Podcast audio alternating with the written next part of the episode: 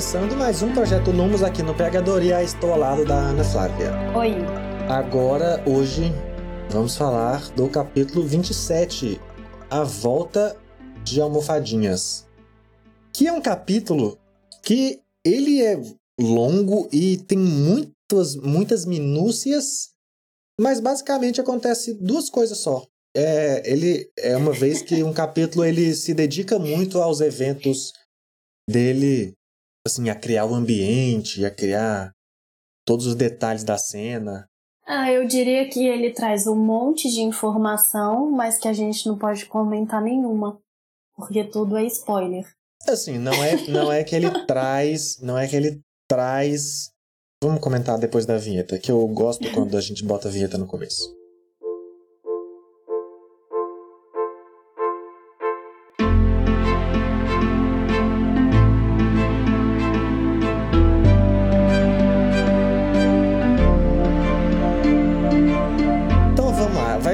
Capítulo talvez a discussão dele vai ser um pouco mais abstrata aqui. Vamos ver como que a gente começa. Isso que a Ana Flávia falou do spoiler. Esse livro, como a gente já falou algumas vezes, principalmente lá no começo, ele acaba que dá um pontapé inicial numa trama maior de Harry Potter, né? Só que a gente tá vendo isso aqui acontecer bem aos poucos, porque o foco realmente tá sendo o torneio tribruxo, né? Desde que o Harry entrou em Hogwarts. Então tá acontecendo o torneio e tem umas coisas pequenas e paralelas acontecendo aos poucos, aos poucos, que quem já leu consegue ver com muito mais atenção, né? Porque já sabe o que Sim. aconteceu, então pega esses detalhes. E quem não leu tá vendo pequenos suspenses, pequenos suspenses, que às vezes parecem isolados, às vezes parecem conectados. E agora que a gente já tá na metade final do livro, né? A gente já tá a gente já, talvez a gente já esteja até no terço final, sei lá, que eu não lembro exatamente qual é o número de capítulos. Mas o importante é que 37. 37, Uhum. então talvez seja terço, porque 37 é um número muito difícil de dividir. Gente, então fica aí a, a, su- a suposição apenas. É, o que acontece é, esses mistérios estão vindo cada vez mais, né? Essa tensão. Até o livro brinca com, com isso, com as interpretações que a gente tem, e até a gente já comentou aqui algumas vezes, que é, porque o que, que vai acontecer? Vai ter um negócio, vai voltar aquela trama Snape e Karkaroff, né? Que a gente já viu lá quando o Harry encontrou o Karkaroff na visita aos dragões da primeira tarefa. O Karkaroff volta a procurar o Snape, mostra uma coisa no braço e fala: Ó, tá ficando mais forte, Snape, a gente tem que estar preocupado com isso e tal. E aí eles vão conversar isso com o Sirius mais tarde. Depois a gente volta para outro assunto desse, desse capítulo, que esse é o mais importante mesmo. Aí eles vão conversar Uhum. com o Sirius. O Sirius viaja até Hogsmeade, vai com o Bicuço, né? E encontra eles na forma de cachorro. Até fiquei pensando, será que ele precisava mesmo ir com o Bicuço? Não pode só aparatar? Mas aí também tá viajando, né? Com seu animal. Boa. Tá curtindo. Boa tá curtindo. Ele tá curtindo. Ou talvez ele aparatou o Bicuço também, não sei, né? Qual, qual é a Não, acho que ele quis levar o Bicus pra um passeio. Tem tempo que o Bicus tá preso, né? O que importa é a jornada, né? Só- Isso. Mas tá.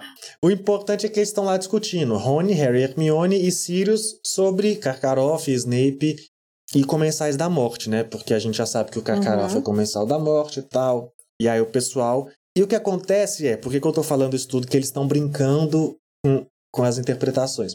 Porque a partir do momento que o Snape volta à discussão, a partir desse momento até bem mais intenso que antes, cria um, um embate dentro do grupo que é os embates que a gente fala aqui até na discussão, do tipo, às vezes a gente discutindo e às vezes a gente até criticando o livro. Por exemplo, o Rony já começa, né?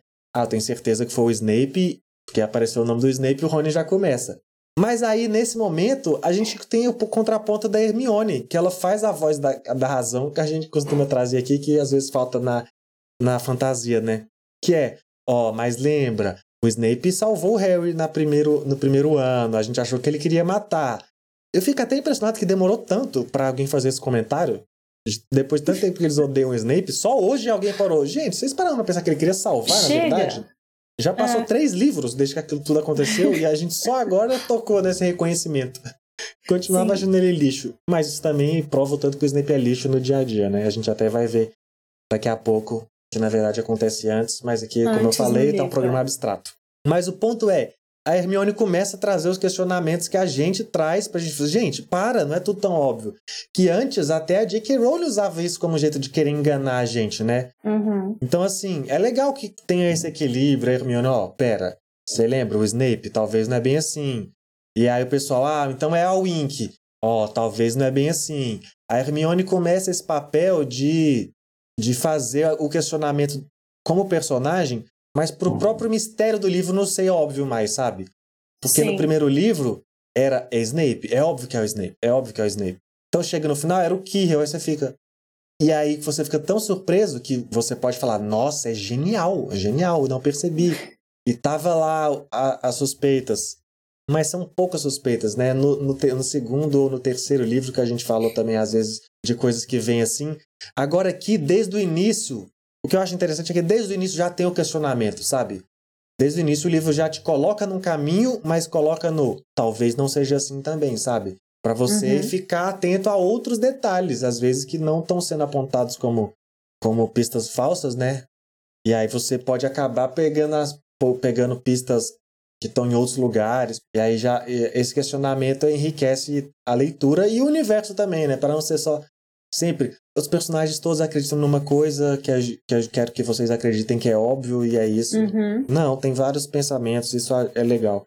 Aí o que eu acho legal também desse capítulo é que, na verdade, não existe aqui tanto essa busca por uma por um culpado, vamos dizer assim. Quem é o vilão? Não existe isso. O que existe aqui é o Sirius tentando entender o cenário. Então tem muito mais questões que são colocadas do que hipóteses. É muito mais assim, tá, o que que aconteceu? Vamos colocar todas as peças na mesa e tentar montar esse quebra-cabeça para tentar entender a situação. E aí ele não fica tão preocupado em sair apontando dedos e ficar julgando, ele realmente está tentando compreender o que está acontecendo. Então eu acho legal que a primeira vez que a gente vê isso acontecer em todos os livros da saga de uma maneira que é bem escrita e que é madura, que nem você falou, não é isso de é o Snape, né? Assim, tudo bem, o Rony ainda faz esse papel, mas porque é, é típico do personagem, né? É Não, e é, mais- e é legal que ainda tenha um personagem com essa com esse posicionamento também, sabe? Porque é, isso, porque é o contraponto. isso a gente faz essa crítica no sentido de maturidade literária, vamos dizer assim. Uhum. Não, não, é, não chega nem a ser mal escrito, é só porque é mais jovem mesmo, é uma maneira mais Uhum. direta de escrever as coisas. E não deixa de ser divertido e não deixa de ser o que ajudou a cativar a gente lendo, né? A gente não Uhum. chegou no livro 4 sem gostar do 1 e do 2 e do 3. Então, assim, Claro. é legal que essa identidade ainda esteja, porque senão também ia ser só, ué, mas foi uma transformação do nada e do nada eles esqueceram quem eles eram? Mas não, a gente tá mostrando que a maturidade vem pra Uhum. cada um num tempo, essa maturidade do questionamento, né, da- das coisas. Não, e como você falou também, o Snape sempre é desagradável, então sempre dá vontade de realmente acusá-lo de uma coisa terrível. É, é muito fácil não esquecer, não querer, né, ir pro, pro outro lado. Tudo É. pode até ser que ele fez coisas boas, mas eu quero focar nas ruins que ele não para de porque fazer. ele é péssimo, exato. Ele tá Então, dando motivo, então é. Tá Isso, tudo bem até. isso. Nem, nem É. chega a ser errado se a gente pensar assim, porque. Exato. E é legal também, a gente tá. Eu falei muito do exemplo, principalmente do primeiro livro, mas no, no último livro eles passaram muito por isso também, né? Essa coisa de ter uma certeza e de repente tudo mudar. E eu acho que já foi com um pouco mais de maturidade, no sentido de que tinha adultos ali moderando. Isso ajuda a aprender essa lição também que eles estão tendo agora, né? O próprio fato de ter um adulto na discussão também, né? Que tem os Sirius trazendo um, pera aí, gente. Até a hora Uhum. que cita o nome do Snape, a gente vai no assunto, mas o Snape confia no Dumbledore, uma coisa... Quer dizer, o Dumbledore Sim. confia no Snape. Uma coisa que já tinha aparecido lá também com o Moody, Aham. que o Moody ameaçou, e foi uma, mas foi uma carta que o Snape usou, né? Falou, ó, o Dumbledore confia em mim, então, assim, tá suave. Uhum. Se o Dumbledore confia, você devia abrir os seus olhos. E o Sirius traz essa cartada, né? Ó, o Dumbledore confia, então. O Dumbledore, Então né? acabou o o assunto. Então, é, Ah, é meio que isso, encerrou o assunto. É, eu acho legal que tenha também, assim, é uma coisa que a gente não vê tanto. Bom, é um livro infanto-juvenil, então faz sentido, mas é um adulto conversando de igual para igual com os, os, com os personagens jovens, infanto-juvenis, vamos dizer assim. Porque o Sirius está ouvindo tudo que eles estão falando e está ponderando sobre o que eles estão falando, e eles são pessoas de 13 anos de idade. Quando foi que você pegou, sentou com uma pessoa de 13 anos e levou ela tão a sério assim? Eu acho que é raro você ver uma pessoa fazer isso. É, assim, concordo, mas eu acho que nos livros, não. Eu acho que assim. Nos livros é, é normal, então. Isso que eu falei, né? É um livro infanto-juvenil, faz sentido, né? Ah, mas... é, tá, tá. Não, então é isso, talvez eu tinha entendido errado. Eu, mas mesmo assim eu ia apontar que tem uma, um ponto diferente aqui. Porque assim, por que, que é normal? Porque o Dumbledore, os, os personagens. A gente é, tem poucos diálogos com o adulto, igual você falou, né? Só que às vezes que uhum. aparece é muito nos extremos. Ou é o adulto que odeia, que uhum. é o uhum. Snape, mal, é os Dursley. Ou é o adulto. Ou, quando não é o que odeia, é o que quer explorar, tipo Rita Skeeter, Gilderoy. Então, assim, é sempre uhum. muito extremo negativo. Ou é essa na broderagem, né? Que é um Dumbledore, que é um Hagrid, que é um Lupin. E eu acho que o do Sirius tem uma parada diferente que faz ser mais de igual para igual ainda que você está falando, eu acho que é que talvez você percebeu, ou talvez você sentiu, ou talvez não tem nada a ver com o que eu vou falar, que é por isso que eu acho que você destaca como esse, essa igualdade aqui, porque não é alguém superior em hierarquia, mas não é professor, não é funcionário de lugar nenhum. Uhum. É, o Sirius é um fugitivo, então ele acaba sendo um rejeitado, que é como todo jovem se sente, e ainda mais no ambiente quando eles estão sempre lidando com adultos na escola, né? Uhum. E também, especialmente Harry e Hermione, eles viveram uma parada juntos ali, uma aventura juntos de vamos escapar e tal. É, tá. Coisa que antes eles tinham vivido só entre eles. Essas aventuras uhum. de fazer coisa errada, essa, esse segredo Sim. do trio, era só entre eles, né? Pode e aqui, ser. no caso, o Rony nem participou diretamente, mas o Rony não precisa participar para ele participar de uma aventura na cabeça dele e inventar histórias, né? Então, assim. então eu acho que o, o Sirius é parte do grupo mesmo, sabe? É uma uhum. coisa que só eles sabem, né? Só, só, só eles sabem. É, tá. Faz sentido. Uhum. Então eu acho que por isso que coloca mais nesse pé de igualdade que, que te faz sentir essa diferença, sabe? Uhum. Porque re realmente é mais igual que os outros, sabe? Ainda que antes fossem adultos falando de igual para igual com criança, aqui é um adulto Sim. que é mais visível como ele está. Ele está igual aos adolescentes em mais questões, talvez assim, não sei como quantificar isso, mas eu acho que existe um certo grau de uhum. igualdade maior, realmente, assim. E uma coisa que me incomoda um pouco é o título do capítulo, assim, eu não sei por que voltar a usar almofadinhas. Você não fica incomodado com isso? Não, eu, o que eu não, eu não fico incomodado. Eu acho meio aleatório. É, eu, eu acho aleatório, é, é isso. Porque, assim, é um apelido que a gente sabe que existe, usou lá no mapa do Maroto, mas a gente não uhum. vê ele sendo utilizado, sabe? Ah, ele é e, só assim, do mapa, assim. É um apelido que ele faz sentido pro contexto dos marotos, entre os marotos. Sabe? Isso. Mas, mas os, eu não lembro nem se o Lupin chamava tanto ele de almofadinha, sabe? Assim, no, no trato pessoal. Então. Eu então, acho que assim, só quando eles se abraçaram a primeira vez lá no momento. É, mas assim, não são tantas vezes, né? Assim, que é hum. usado o nome. E uhum. talvez se tivesse um momento de indicar a intimidade, me chame de almofadinhas tal.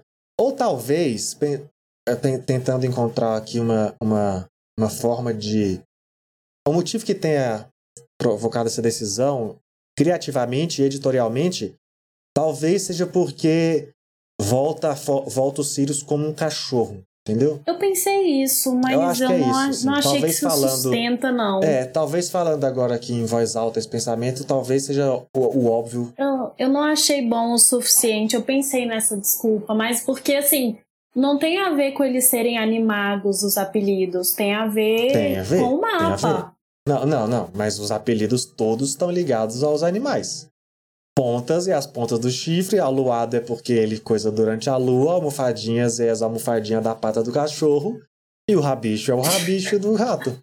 Tá, o que eu ia bem. dizer é que Pode eu ser. acho que o grande problema é que almofadinhas talvez não seja um bom nome, infelizmente.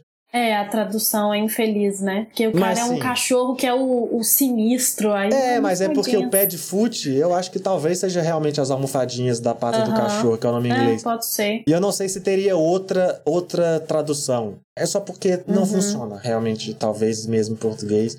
Pelo menos pra mim esse nome é um pouco almofadinhas, mano. É, é muito Que delicadinho. palavra é essa? É, até porque o Sirius é todo, né? Ele é um fugitivo com É. um monte de tatuagem de runas.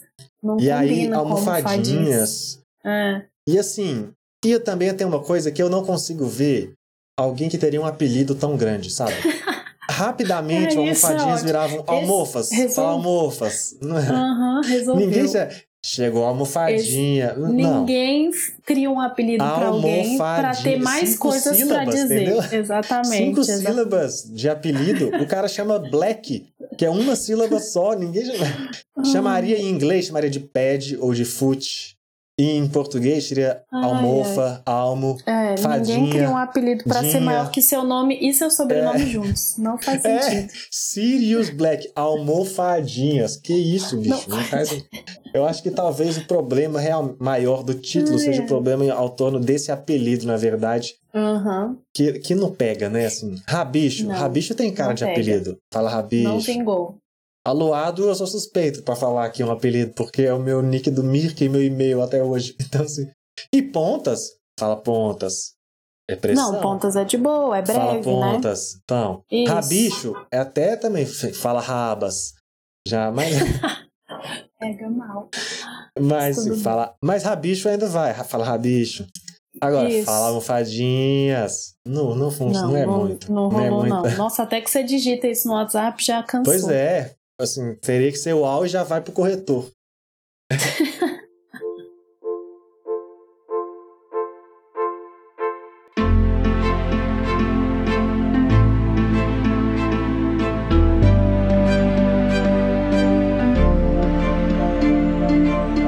E os eventos do início, né? Que a gente É, agora falou. sim. Não, assim, só mais uma, mais uma, destacar mais uma Hum. coisa. Eu não quero falar muito disso agora, porque eu acho que esse tema vai ser mais forte em outros momentos da saga Harry Potter. Mas o é importante a gente falar de algo que acontece aqui desse livro, que antes de ir pro início, que é importante para a trama, que o Sirius ele passa uma é o primeiro momento que a gente entende Comensais da Morte. Mais ou menos, né, do livro assim, com mais força. E O Sirius ele dá uma lista, né, de nomes de Comensais da Morte, falava com- Hum. falou que o Snape andava com uma galera na escola que virou o Comensal da Morte. Uhum. E aí cita os nomes, fala do pessoal que tá lá, que, que morreu por, pros aurores. Fala dos Lestrange que estão presos, fala dos, dos Avery que estão presos. Não cita o nome dos Malfoy como esses comensais da morte, mas cita também o filho do Bartol Crouch, que se envolveu com comensais da morte já após o, o, o fim do a, a derrota do Voldemort. Uhum. Então não se sabe se ele era comensal ou não, porque ele, até porque ele era muito jovem, né? Tinha 19 anos. Na época que ele foi descoberto, já é pós-Voldemort, então e a gente não sabe quanto tempo depois o Sirius não precisa. Mas a informação mais grave ainda que isso é que foi o Bartô que prendia essas pessoas que descobriu isso e precisou prender o filho.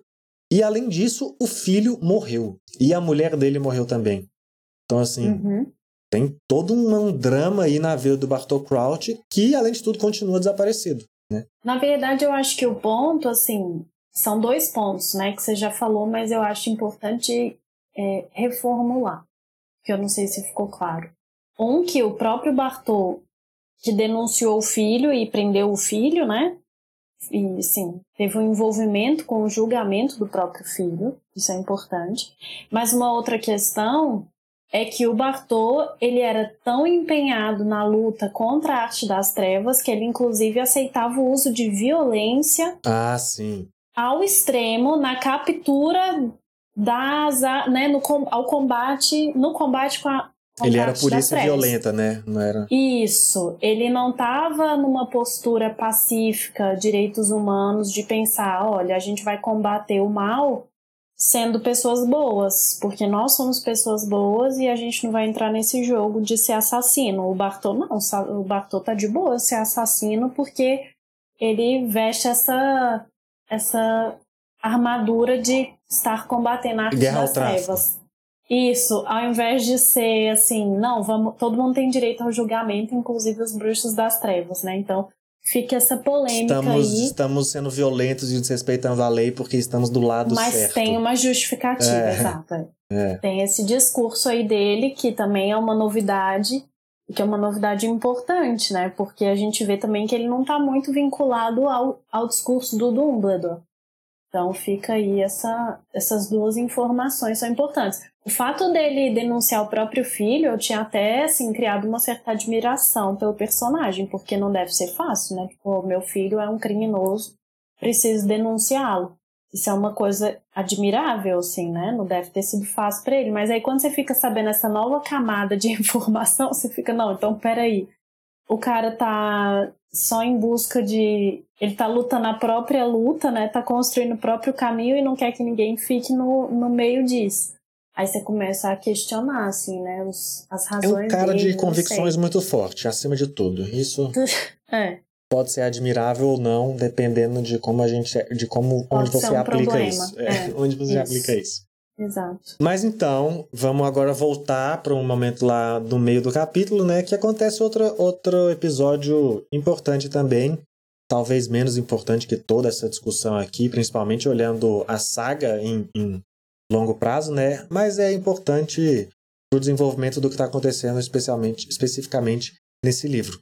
Durante a aula de poções, lá que a gente tem o encontro do, com o Karkaroff, que a gente já mencionou, é também quando eles descobrem que a Rita Skeeter escreveu um artigo sobre Hermione, que a gente já poderia esperar que ia vir, né?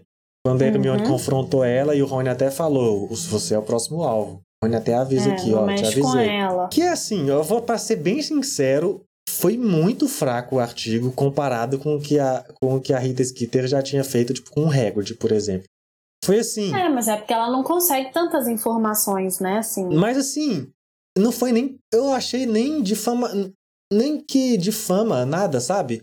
O artigo é Hermione, que é feia, está sendo flertada pelo Victor Krum e pelo Harry Potter.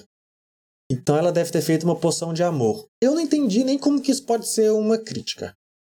Ela é feia e tem dois homens querendo ela. Se ela é feia e tem dois homens querendo ela, já é um mérito a conquista de homens, beleza. Ou uma conquista ainda que ela conquistou sendo feia. Então, assim, só vejo Não, vitórias mas olha assim, pronto. Não, eu já vi problemas, porque assim, primeiro, ela tá reduzindo a Hermione inteira a atributos físicos. Isso já é um problema. Problema grande. Como se a pessoa fosse Mas, mas, só mas esse é meu ponto. Você não entende que ó, se fala, ela é feia. E mesmo, e mesmo assim, ela tem tá disputando Não, por com dois lado tudo bem, campeões. foi bem Então significa sim. que ela é boa mesmo feia. Ou seja, no feia não é um problema ser feia. Ser feia Entendeu? Parabéns, nada demais. Hermione. Você é Ah. horrível, a mais feia de Hogwarts. Tá, e mesmo assim, tá lá. Não é? O Não, importante mas eu não é acho que é isso, assim. Mas sabe que eu, Assim, eu eu, acho, um eu entendo o problema. que você fala, assim, a intenção do artigo Uhum. era essa. O que eu tô querendo dizer é que exatamente não parece ser um problema, porque, ué, Sim, eu te entendi também. Mas o que eu acho assim, eu não acho que é um. Existe um problema necessariamente no artigo, porque é, é exatamente como eu vejo a Rita Skeeter, assim, ela é essa pessoa boba e vazia, e aí ela vai inventar. É muito claro pra mim que ela escreve qualquer coisa só pra escrever, entendeu? Fale bem, falem mal, falem de mim. Então ela vai publicar qualquer coisa só pra ficarem falando do que ela escreveu. Como Eu ela não acho- conseguiu coisas muito importantes, muito relevantes, aí ela inventa essas lorotas aí. pensando aqui agora, nesse caso, assim, já, já era uma coisa que eu tinha pensado por um lado, mas agora a gente discutindo expandiu o que é. Eu concordo que essa que você falou é a Rita Skeeter. Assim, ela quer fazer o artigo que é polêmico para ela continuar sendo o assunto, né? Mas eu acho Uhum. que aqui não pode ser isso, sabe? Então, assim, eu vou acreditar que não é e vou dizer a minha, a minha teoria aqui. Por quê? Ah, Assim, a Hermione não é ninguém, primeiramente. assim. Qual é o negócio da Rita Skeeter até agora? Foi principalmente usar o nome do Harry Potter, né? Tanto é Isso. que ela tenta fazer essa relação aqui, a Hermione flerta com Harry Uhum. Potter e tal. Mas assim, pouco importa. Por que pouco importa? Não saiu no Profeta Diário. Ela é um frila para uma revista semanal de fofoca. Jovem. sim, que a senhora Weasley assina ainda. E aí, assim. Então ela já precisou. Eu acho que. O meu ponto é. Eu acho que é focado. É uma vingancinha pessoal com a Hermione, sabe? para mostrar Uhum. como ela é vazia. Não é sobre a parte de Hum. atenção e fama. É no geral porque mexe diretamente com o ego dela, mas eu acho que não é, tipo assim, não é a mesma motivação de fazer uma matéria sobre o Hagrid ou sobre forçar Hum. o Harry no dia lá dos campeões. Na- Uhum. é, é mais pra. Ai, deixa eu. Vou falar um pouquinho aqui. Mas assim, não é uma capa de um profeta diário, sabe? Porque pra mim isso tem um peso. Porque tudo que é importante sai no profeta diário. Assim. no profeta. E aí já é uma outra revista, sabe? E é uma matéria que, assim, não tem impacto. O maior problema é a Hermione ser feia e aí o Harry Potter não ah, gosta dela, mas não sabe se pode ter porque ela está com o Victor Krum. E, e aí, assim, é uma pauta muito adolescente, sabe? Parece que ela faz só Uhum. pra, pra Hermione ser atingida em Hogwarts. E pra... Vou, vou criar um ambiente... Gospel Girl, sabe? Aham. não importa no mundo real, importa só na escola. E é por isso que me parece que é só uma Sim. vingancinha pessoal e não a Rita Skeeter ali Mas geral. por que que nesse ponto a Rita Skeeter teria uma vingança pessoal com a Hermione? Ai, só porque a Hermione atacou ela, entendeu? Aí ela fala assim, ai, Ah. igual o Rony falou, agora ela vai acabar com você. Uhum. E aí é isso que ela faz pra acabar. Uhum. É, que é bem pouco. é bem relevante. É, É, na verdade, pra mim, é, assim, a, a relevância dessa matéria é única e exclusivamente pra mostrar que a Rita Skeeter tem meios de ouvir conversas que ninguém sabe quais são. Exatamente, que é, É só, que é, é só pra isso. que é É só isso pra a Hermione a ficar presa na biblioteca mais uma vez descobrindo coisas. Porque a gente já sabia que da primeira vez lá, né, na notícia do Hagrid gigante, ela viu conversas que parecia que ela não poderia, não teria como ela ter Uhum. ouvido. Então, ou alguém contou para ela de alguma forma, ou ela teve algum meio de ouvir. E aí esse, Sim. esse assunto volta à tona aqui para fortalecer essa suspeita que casa com umas das coisas que eu falei recentemente, que é os mistérios que estão sendo construídos e estão ganhando mais força Sim. a partir dessa, dessa etapa do livro, né? E aí agora a gente tem que aguardar o desenrolar desses mistérios enquanto a gente aguarda a próxima tarefa, que é só daqui alguns meses, novamente. E que vai ser melhor que a passada, com certeza. Ah, essa daí, rapaz, rapaz, rapaz. Muitas coisas pra dizer. Mas é isso então, Olha, né? a gente já tá caminhando, só faltam 10 capítulos. É, passou da segunda tarefa, já, já é final do livro. Já tá acabando o livro, gente. Estamos vencendo mais um. E aí, gente, agora vai. E agora vai. Eu tenho a impressão Agora, e o agora é otimismo só emoção. é que é daqui pra frente é Daqui pra frente, segura o seu coração. mais discussões filosóficas e menos reclamações, hein? Eu tô com esse otimismo aí. Tomara. A gente vai chegar no fim parecendo que a gente gosta muito de Harry Potter. Tá. Parecendo. É, Porque a Então gente é nem isso, gosta, gente. né? A gente nem passa o nosso sábado É. falando disso. A gente nem gasta horas pra gravar, editar, ler e falar bobagem aqui. Ai, Então é isso, gente. E a gente fica feliz que vocês também gastam horas ouvindo a gente, acompanhando a gente e também compartilhando as opiniões, mensagens, memes, notícias de Harry Potter com a gente no Twitter ou no Instagram, arroba PHDoria. Muito obrigado por ouvir a gente até aqui. Vamos acompanhar a saga e até o próximo episódio. Tchau. tchau.